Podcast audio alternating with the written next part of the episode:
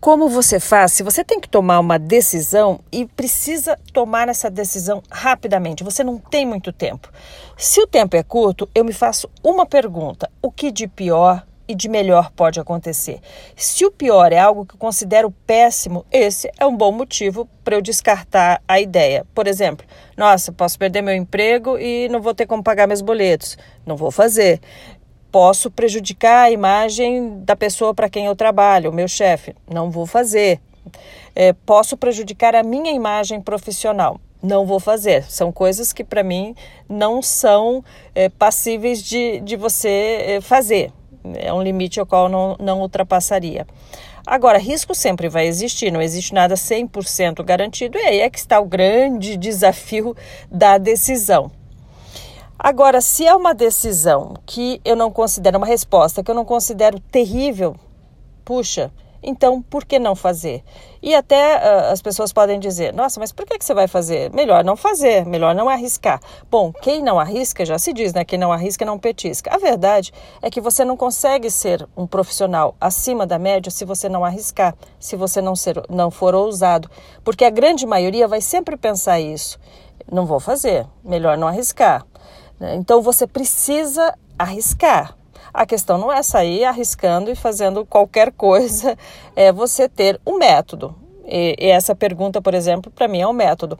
A gente pensa que é um risco pequeno e depois pode se tornar um risco maior? Claro, é o grande desafio, como eu disse.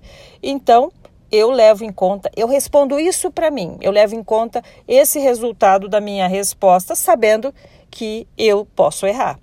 Agora, todo mundo erra, quem toma decisão erra. O que para mim é importante, você não está em dois extremos. Um que é fazer um é, ter uma, uma tomada de decisão e é, ocasionar um erro muito grande ou muitos pequenos erros. Tudo isso chama a atenção. Então você não pode estar nesses dois extremos. Você vai errar, mas você não vai nem cometer um grande erro, nem muitos pequenos erros.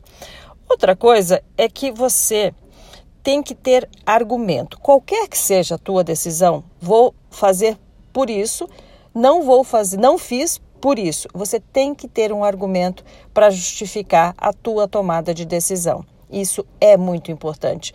Porque se alguém te pergunta, mas por que, que você fez isso? Eu fiz isso por isso. É, mas você, por que você não tomou decisão? Porque depois, quando todo mundo já sabe a resposta de algo, é óbvio que todo mundo fala: puxa, mas olha, por que fez isso? Não, mas por que não fez isso?